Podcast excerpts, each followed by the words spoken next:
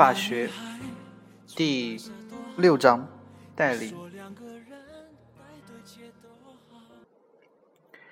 高频考点：一、代理的概念、特征；二、代理的适用范围；三、无权代理；四、代理权的滥用。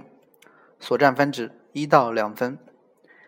本章共分四节，分别是第一节。代理概述，第二节代理的种类，第三节代理权及其行使，第四节无权代理。先来看第一节代理概念。一、代理的概念，代理是指代理人在代理权限范围内，以被代理人的名义与第三人实施民事法律行为，所产生的法律后果直接归属于被代理人的民事法律制度。一个完整的代理行为包含的法律关系有：一、被代理人与代理人之间产生代理的基础法律关系，如委托合同；二、代理人与第三人之间的民事法律行为，又称代理行为；三、被代理人与第三人之间承受代理行为产生的法律后果。举例说明：第一第一例。甲被代理人委托乙代理人为他买一套桌椅，基础法律关系。举例二：乙到丙，丙是第三人，乙到丙处购买了桌椅，代理行为。三：甲与丙之间成立了买卖合同关系。二、代理的法律特征有三：一。代理行为是能够引起民事法律后果的民事法律行为。二、代理人一般应以被代理人的名义从事代理行为。三、代理人在代理权限范围内独立为意思表示。这里有两小点。第一小点是，代理人有权独立为意思表示，如前所述例子。乙有权在丙处自行决定买红漆的还是黑漆的桌椅，只要委托合同中没有这方面的限制。第二小点，代理人的自由裁量权需在被代理人的授权下才可以行使。小辨析：一、代理人与法定代理人的关系，代理人与被代表人是两个独立主体。法定代表人与其所代表的法人是同一主体，由代理人与对方从事的双方民事法律行为中出现了三方主体，由法定代表人参与的双方民事法律行为中，民事主体仍是两个。辨析二：代理人与居间人、传达人的区别。居间人只接受委托进行牵线搭桥。自己不参与该具体的法律关系，传达人是原封不动的传递委托人的意思表达，不能提出自己的意思表示，即自己没有裁量权。四、代理行为的法律后果直接归属于被代理人。三、代理的适用范围，代理的事项仅限于民事法律行为中的财产行为。下列行为不能代理，有四四种：一、违法行为不得代理，即侵权行为不得代理；二、事实行为及非表意行为不得代理；三、法律行为中的身份行为不得代理，如结婚、离婚、遗嘱等均不得代理；四、如果依照法律规定或者按照双方当事人的约定。应当由本人亲自进行的民事法律行为，不得代理。第二节，代理的种类，四个小点：一是法定代理、委托代理和指定代理；二是本代理与再代理，又称副代理；三是显名代理与隐名代理。四是单独代理与共同代理。先看第一，法定代理、委托代理和指定代理。法定代理是指以法律的直接规定为根据而产生的代理。法定代理主要是为民事法律行为能力欠缺者设计的。法律根据自然人之间的亲属关系，如父母子女、夫妻等而直接规定的法律代理权。如果有法定监护资格的人之间对担任监护人有争议，则需要由指定机关指定法定代理。故指定代理在本质上还是法定代理。法定代理人原则上应代理被代理人的有关财产方面的一切民事法律行为和其他允许代理的行为，在性质上属于全权代理。委托代理是指代理人根据被代理人授权而进行的代理，即委托代理的代理权产生自本人的授权行为。民法通则第六十五条第一款规定。民事法律行为的委托代理可以用书面形式，也可以用口头形式。第六十五条第二款规定，书面委托代理的授权委托书应当载明代理人的姓名或者名称、代理事项、权限和期间，并由委托人签名或者盖章。法人参加代理关系一般均采用书面形式。如果因被代理人授权不明而使第三人遭受损失，应由被代理人与代理人共同承担对第三人的赔偿责任。指定代理是根据人民法院或者行政主管机关的指定而产生的代理关系。指定代理主要适用于社会生活中或者民事诉讼中需要代理人代为法律行为，而没有代理人或者无法确认代理人的特殊情况，例如。法定代理人之间互相推诿代理责任时，参考法条《中华人民共和国民事诉讼法》第五十条，使用指定代理需要注意：一、法律授权的机关才有指定代理人的及权利；二、指定代理人时应考虑所指定的人与被代理人之间有无利害关系，不宜指定有利害关系的人为代理人；三、依法被指定为代理人的公民或者法人，无正当理由不得拒绝。第二，本代理与再代理又称副代理，根据选任代理人的不同，将代理划划分为本代理和再代理，又称副代理。一，本代理是指由被代理亲自授权的代理人或者法律直接规定的代理人实施的代理行为。副代理是指代理人为处理代理事务，为被代理人选任其他人进行代理。委任代理人为被代理人的利益需要转托他人代理的，应当事先取得被代理人的同意。事先没有取得被代理人同意的，应在事后及时告诉被代理人。如果被代理人不同意，由代理人对自己所转托的人的行为负民事责任。但是，在紧急情况下，为了保护被代理人的利益而转托他人代理的，转托有效，被代理人对于副代理人的代理行为承担法律后果；否则，由该第三人实施的行为给被代理人造成损害的，由代理人承担。代理人转托他人再代理的权利被称为复任权。代理人。代理人复任权的享有因代理权发生的根据而不同。一、代理委托代理人的复任权，即事先取得了被代理人的同意而享有。参考法条《民法通则》第六十八条。二、法定代理人的复任权，法定代理人当然的享有复任权，但其对再代理人的选任和监督有注意义务。否则，应承担相应的赔偿责任。三、指定代理人的复任权，指定代理人原则上没有复任权，但为被代理人利益的需要，可以在取得指定法院或指定单位的同意的情况下，转托代理事务。三、显性代理、显名代理与隐名代理区分标准：代理人是否得以被代理人的名义从事法律行为。这里有个小辨析：显名代理与隐名代理。就他们在行为的名义是否有代理的意思，以及代理人从事行为的相对人是否知道代理关系上的区别。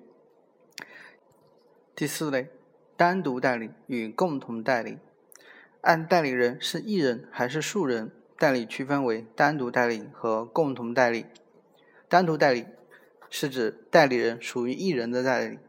单独代理的特征是代理权属于一人，但被代理人是一人还是数人，在所不同。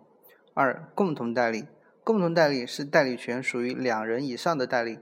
共同代理人如果共同实施代理，则形成共同关系，可以共同行使代理权，也可以约定依多数解决原则行使代理权。若未形成共同关系的，则各自承担责任。最高人民法院民通意见第七十九条规定，数个委托代理人共同行使代理权的，如果其中一人或者数人未与其他委托代理人协商所实施的行为侵害被代理人利益的，由实施行为的委托代理人承担民事责任。被代理人为数人时，其中一人或者数人未经其他被代理人同意而提出解除代理关系，因此造成损害的。由提出解除代理关系的被代理人承担。第三节，代理权及其行使。本节共分五个小点，分别是代理权的概念、代理权的发生、代理权的授予、代理权的滥用和代理权的终止。先看第一小点，概念。代理权是能够据之进行代理，并使行为的有效力直接归属于被代理人的权限。代理权并不属于民事权利，而是一种权限、资格或者法律地位。代理权的发生，代理权的及代理权发生的原因，一民法通则及相关规定。代理权的发生原因包括四项：一、基于法律规定而发生；二、基于人民法院或者其他机关的指定而发生；三、基于被代理人的授权行为而发生；四、表见代理。具体不讲了。三、代理权的授予。两点：授予的代理权范围和。代理权授予不明的责任。先看范围，在法定代理，代理权的内容与范围应以法律规定为准；在委托代理，应以授权行为的意思表示确定。代理权的范围有以下几类，一共四类：一、授权范围仅基于特定法律行为的，属于特定特别代理，代理人只能就该特别事项为代理；二、授权范围基于某事某类事项，属于类别代理，代理人可就授权的这一事类事务行使代理权。三、代理人在授权范围内有权代理一切法律行为的，属于概括代理，又称全权代理。四、若代理人有数人的，各代理人之代理事项不交叉的，除有特别约定外。各代理人为独立代理，事项有交叉的为共同代理。除有特别约定外，各代理人仅就自己的代理行为负责，不负连带责任。二、代理权授予不明的责任。我国民法通则第六十五条第三款规定，委托书授权不明的，被代理人应当向第三人承担民事责任，代理人负连带责任。对代理权授予不明的，在本人负担责任外，代理人也要负连带责任。四、代理权的滥用概念：滥用代理权是指代理人行使代理权时，违背代理权的设定宗旨和代理行为的基本准则，有损被代理人利益的行为。二、主要类型：通说认为。滥用代理权包括以下三种类型：一、自己代理；二、双方代理；三、代理人和第三人恶意串通。五、代理权的终止。民法通则第六十九、七十条分别规定了委托代理人和法定代理，包括指定代理终止的原因。一、代理权终止之共同原因。三个小小小点：一、代理人死亡或者法人死亡；二、代理人丧失民事行为能力；三、本人死亡或者法人消灭。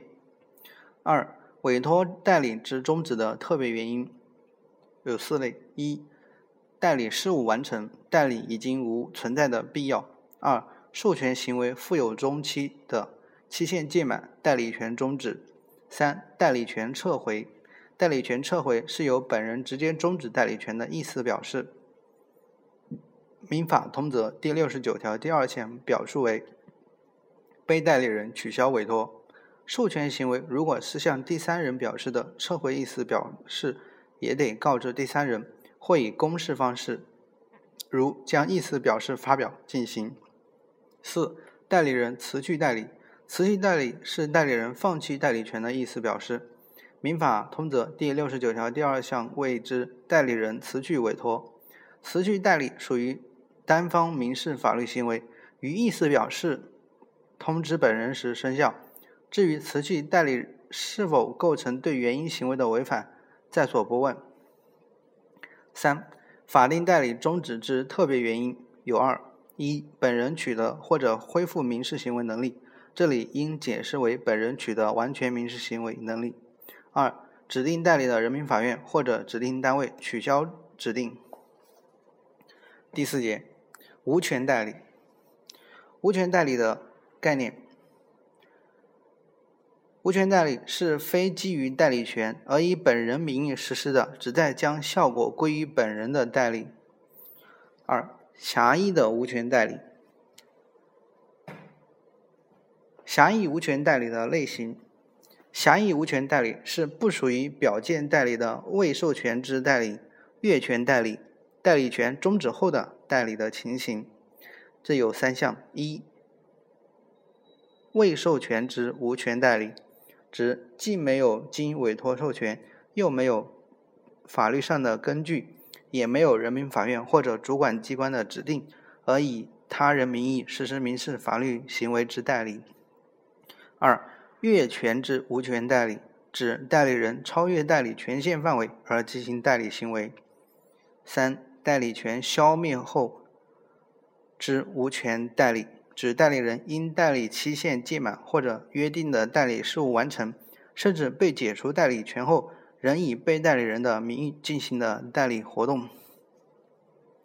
二、狭义无权代理的效果有三：一、本人有追认权和拒绝权；二、相对人有催告权和撤销权；三、行为人的行为若对本人有益，可构成无因管理；反之，若对本人造成损侵害，在本人和行为人之间发生损害赔偿之债。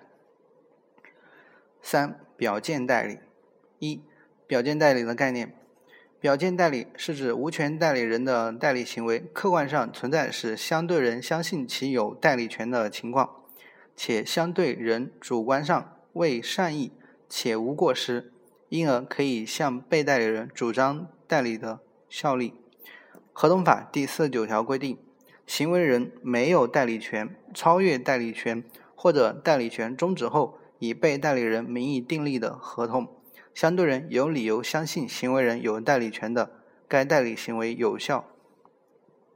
二、表见代理的构成要件，构成表见代理需具备以下要件：一、无权代理人需以被代理人的名义进行活动；二、无权代理人与相对人之间的民事行为需具备成立的有效条件。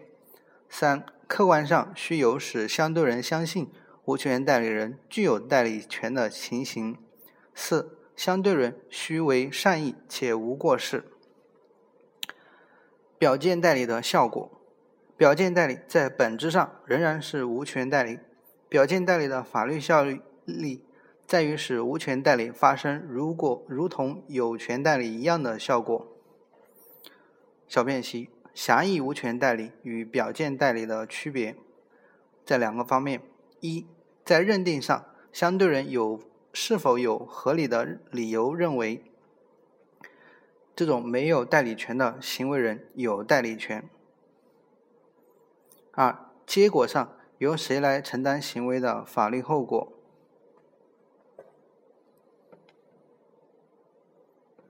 本章结束。